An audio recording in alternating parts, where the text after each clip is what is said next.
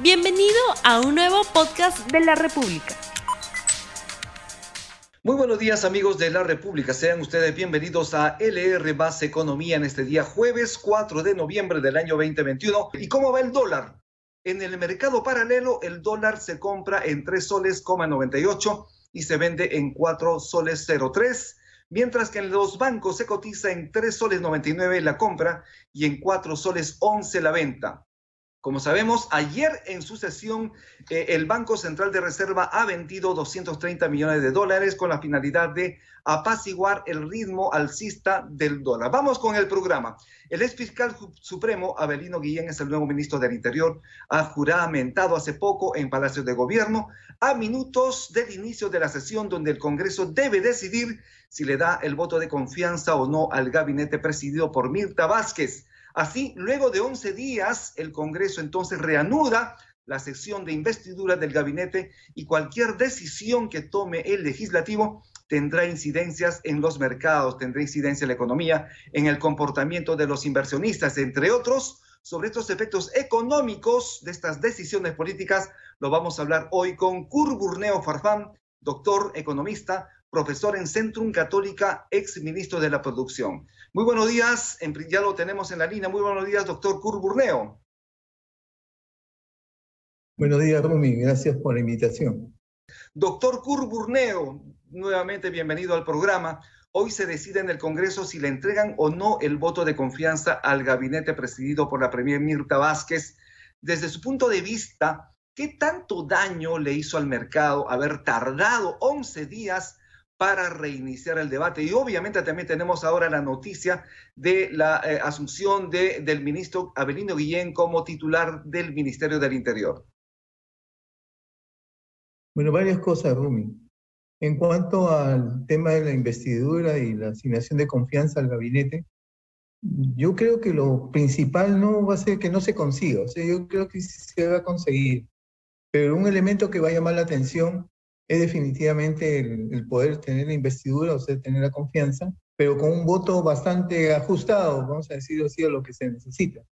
Básicamente estamos hablando de alrededor de 67, 68 votos, o sea, yo no tengo mucha duda en que no lo vaya a conseguir, lo van a conseguir, pero el mensaje detrás es que es, aparte de que muy ajustado, el Parlamento va a poner una serie de condicionantes. Y probablemente, digamos, uno de los condicionantes es que no se insista con el tema de delegación de facultades, sencillamente porque hay un tema de incertidumbre muy marcado, que no se resuelve con el hecho de que le den la confianza. Insisto, lo que va a ser comentario es el número extremo o límite, digamos, por el cual se consigue la confianza. El tema de por medio es, ¿qué va a pasar a continuación? Porque evidentemente, para mí la probabilidad bastante alta que no le den la delegación de facultades tal cual las han pedido, Evidentemente, quita o reduce el grado de libertad, por ejemplo, para que el Ministerio de Economía pueda hacer algo respecto a lo que vendría a ser la recaudación tributaria, es decir, mirar cambios de tasas y de base de cálculo, tanto para lo que es el impuesto general a las ventas, como también para lo que es el impuesto a la renta. Entonces, la, la complicación viene, creo yo, por ese lado, y definitivamente, ¿no? La falta de confianza y la incertidumbre es, yo diría, un elemento principal para explicar lo que está sucediendo ahora. Es inédito, por ejemplo, que en dos meses de gestión ya se hayan, hemos tenido dos gabinetes, se ha tenido ahora el tercer ministro de Justicia, o perdón, ministro del Interior. Entonces, como que las cosas, si bien es cierto, digamos, no, son, no están dramáticamente generadas, pero yo diría los límites por, los cuales se va a obtener la investidura y la probable, alta probabilidad de que no haya delegación de facultades es evidente que complica la acción del Poder Ejecutivo, porque con 14% de presión tributaria, el Estado no puede cumplir con sus obligaciones en cantidad y calidad respecto a las funciones del Estado mismo, por ejemplo, seguridad interna y externa, administrar recursos públicos, dirigir las relaciones internacionales, ofrecer a niveles básicos mínimos en términos de educación y salud. Todo eso cuesta plata, pero también se necesita tener claro cuál es la propuesta de política en cada uno de los sectores y eso no se ve mucho ¿A usted qué le parece eh, esta juramentación del doctor Abelino Guillén como nuevo ministro del Interior en reemplazo ya del, del cuestionado titular del ministerio respectivo? ¿Qué le parece a usted esta nueva designación? No, definitivamente esto, el doctor Guillén, digamos, es una persona recta en todos los sentidos, un magistrado de imitar en el tiempo en que estuvo en la fiscalía, por ejemplo, y estuvo muy involucrado con el tema de la acusación, las acusaciones respecto al señor Fujimori, y hemos visto también, ¿no es cierto?, aunque en cantidades menos visibles probablemente, la participación del doctor Abelino Guillén dentro de lo que es la formulación de plan de gobierno del, del señor Castillo. Ahora, el tema es que con esta coyuntura esto, se trate de poner de ambos lados de lo que es el Congreso y el Poder Ejecutivo una suerte de cese de tensiones, cese de amenazas para que pueda, digamos, continuarse con el tema de asegurarse lo que es la gobernabilidad. Todavía no hay nada declarado sobre eso, o sea, no hay evidencia sobre lo que estoy mencionando. Y si encima no tenemos claridad respecto a las políticas públicas que pretende desarrollar esa administración, la incertidumbre sigue. Puede ser a baja intensidad, pero continúa. ¿Cree usted que si el Congreso le da la luz verde al nuevo gabinete, habrá un retroceso en el precio del dólar que en los últimos días ha estado ya trepando por encima de los cuatro soles? Yo creo que los determinantes de tal el dólar no solamente tienen que ver con el tema de la coyuntura política aquí en el país, sino también tiene que ver con lo que pasa con el dólar a nivel internacional. El punto de por medio es que los mercados esto ya están anticipando, digamos, una subida de la tasa de la Reserva Federal, que es el Banco Central gringo, con la finalidad de disminuir algunas presiones inflacionarias que se vienen dando, digamos, en los Estados Unidos. Justamente por eso el Banco Central se vio obligado a, vamos a decir, a incrementar sostenidamente en un mes la tasa de interés de referencia de 0.25 a 1.5. La lógica de eso es tratar, por ejemplo, ante la eventual y próxima subida en la tasa de interés en los Estados Unidos, evitar de que haya una, una fuerte salida de capitales, porque todos entendemos que una fuerte salida de capitales del país implica menos oferta de dólares y por lo tanto mayores presiones al tipo de cambio. Y ese mayor tipo de cambio, le hace una depreciación del sol respecto al dólar, implica efectos inflacionarios. Eh, los bienes importados que forman parte de la canasta se van a encarecer, puestos en soles, se encarecen los insumos para fabricar una serie de productos de primera necesidad, como el caso de combustibles, el caso de la soya para el aceite, el caso del maíz amarillo duro, el caso de la industria avícola. O sea, estamos hablando de una coyuntura en la cual los precios de los insumos están que se elevan y que además no solamente suben por la, la cotización que tienen los mercados internacionales, sino también por el precio del dólar. Y la tercera vía a través del cual un aumento del tipo de cambio afecta, digamos, a la inflación es por el lado de que los productores locales que compiten con los productos, los productos importados tienen un mayor margen para elevar sus precios. O sea, por donde se vea una depreciación importante del tipo de cambio, va a afectar, va, de todas maneras afecta, digamos, la dinámica del índice de precios del consumidor en la forma de generar más inflación. Entonces, estos son elementos de política importantes, pero sería mucho mejor para reducirle un poco el tema de la incertidumbre, que con claridad, por ejemplo, el Ministerio de Economía señale cuál es la política macro que se va a seguir, eh, vamos a decirlo así, muy claramente expresada para los próximos, eh, los próximos meses. Porque los inversores, desde el momento que escuchan la noticia de subida de las tasas, por ejemplo, impositivas, ¿qué es lo que hace un inversionista racional? No va, no va a apostar a un proyecto de inversión donde no está claro cuál va a ser la, la, la presión impositiva detrás. Entonces eso lleva a esquemas, digamos, de esperar y, y observar, digamos, qué es lo que va a pasar. Y eso significa la ralentización en cuanto a la toma de decisiones en relación a la inversión, lo cual nos pega por el lado de la actividad económica de corto plazo como componente de la demanda, pero nos pega también por el lado del producto potencial, porque la inversión implica básicamente que los activos fijos, cuando hablamos de inversión productiva, más inversión significa que los activos fijos en el país se incrementan y por lo tanto aumentan su capacidad potencial de generar actividad económica en el futuro. ¿no? Doctor Burneo, ¿qué balance usted haría al manejo económico en estos 100 primeros días del gobierno de Pedro Castillo por la parte fiscal, por la parte monetaria y por la parte comercial?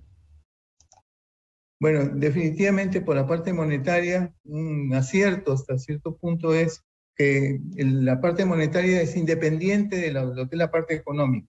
O sea, hay un directorio que toma sus decisiones autónomamente yo creo que lo que ha hecho el Banco Central en estas semanas, en estos dos meses, básicamente ha sido tratar de morigerar la tendencia al alza del tipo de cambio.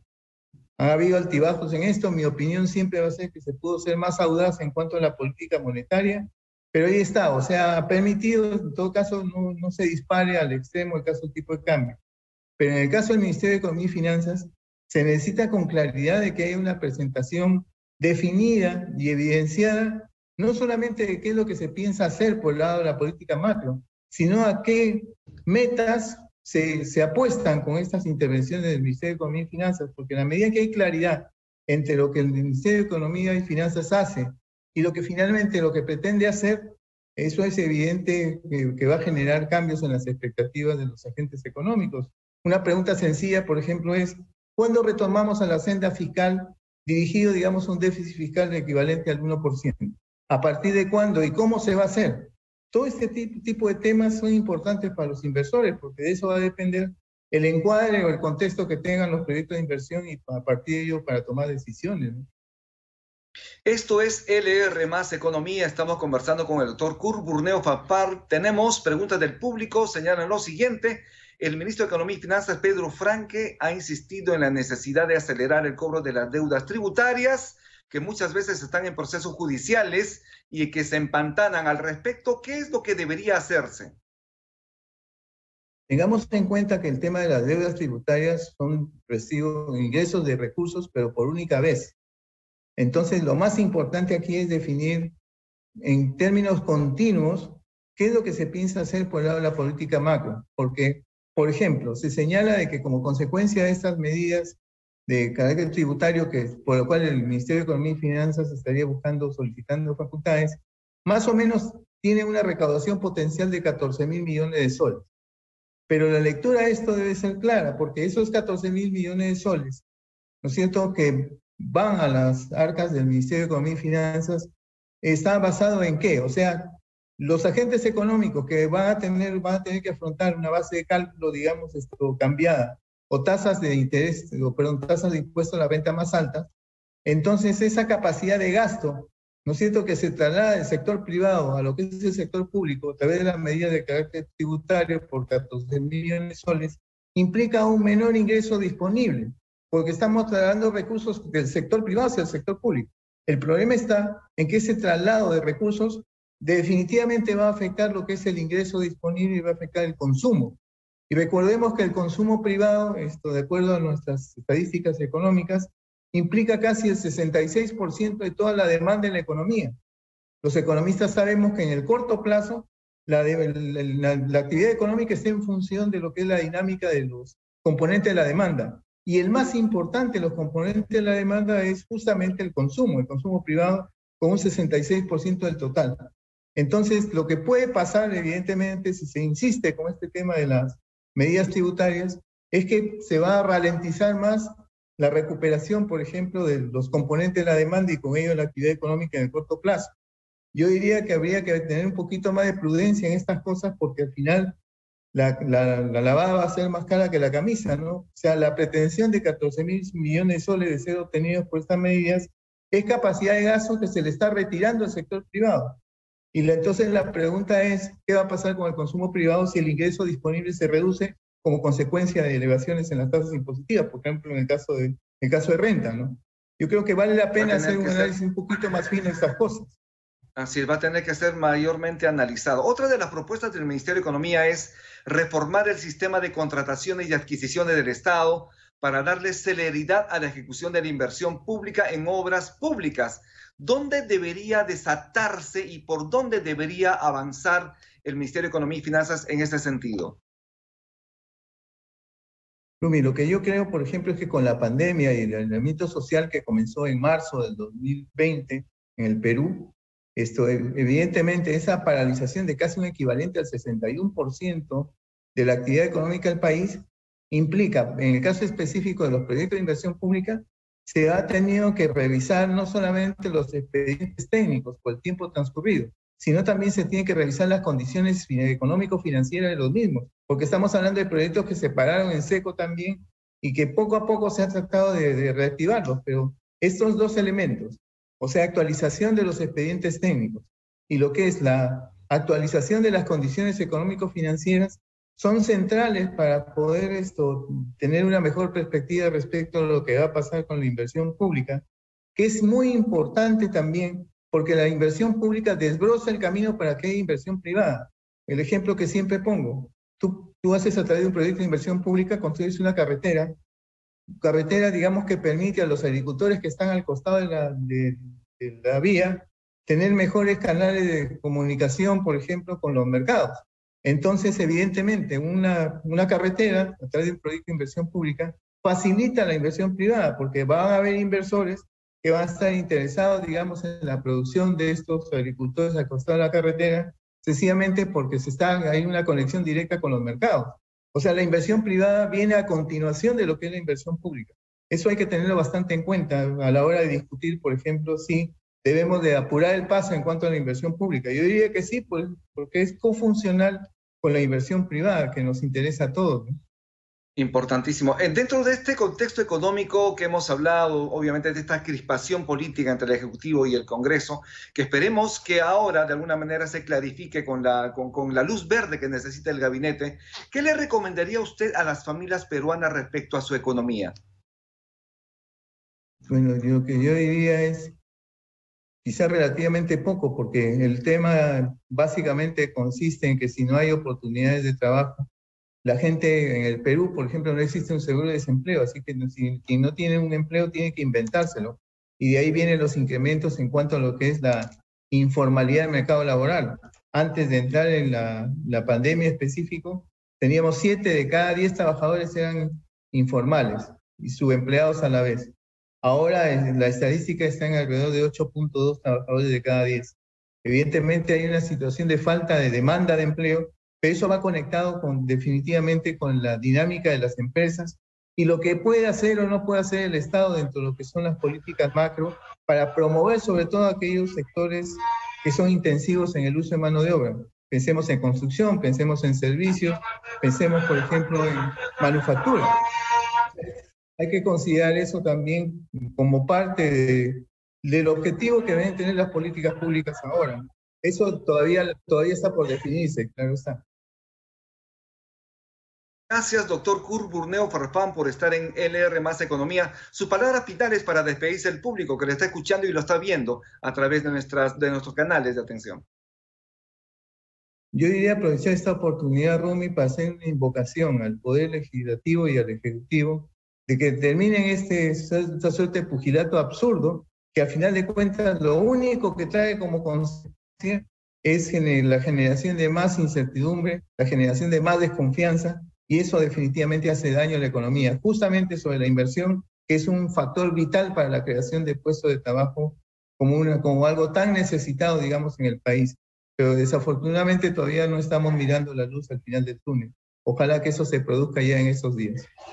Esperemos que eso ocurra. Muchísimas gracias. Estuvimos entonces con el doctor Kurt Burneo Farfán, a quien nuevamente le agradecemos su participación en LR Más Economía. Él es economista, profesor de Centrum Católica, ex ministro de la Producción. Y nos vamos ya. Con esto estamos terminando el programa. Nos vemos el día de mañana a las 9 en punto. Tubananchis, Kama, Huarcaicuna, Panecuna, Yactamasicuna. Que Dios los bendiga. No olvides suscribirte para que sigas escuchando más episodios de este podcast.